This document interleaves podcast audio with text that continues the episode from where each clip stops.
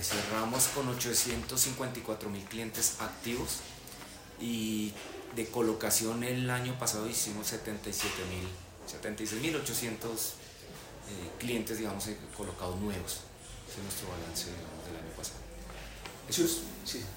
Eso es un, digamos, frente al 2022 en colocación estuvimos con un decrecimiento como del 4%. Para el 75% de nuestros clientes nosotros somos la primera opción, digamos, eh, formal de crédito.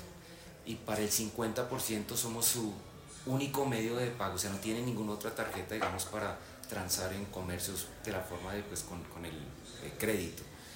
Eh, el 55% son mujeres, de, digamos, de estrato 1, 2 y 3 es el 96% digamos, de nuestra población. De clientes nuevos, digamos que estamos bancarizando jóvenes, es por ahí el 10, 15% digamos, de, de lo que nos llega hoy en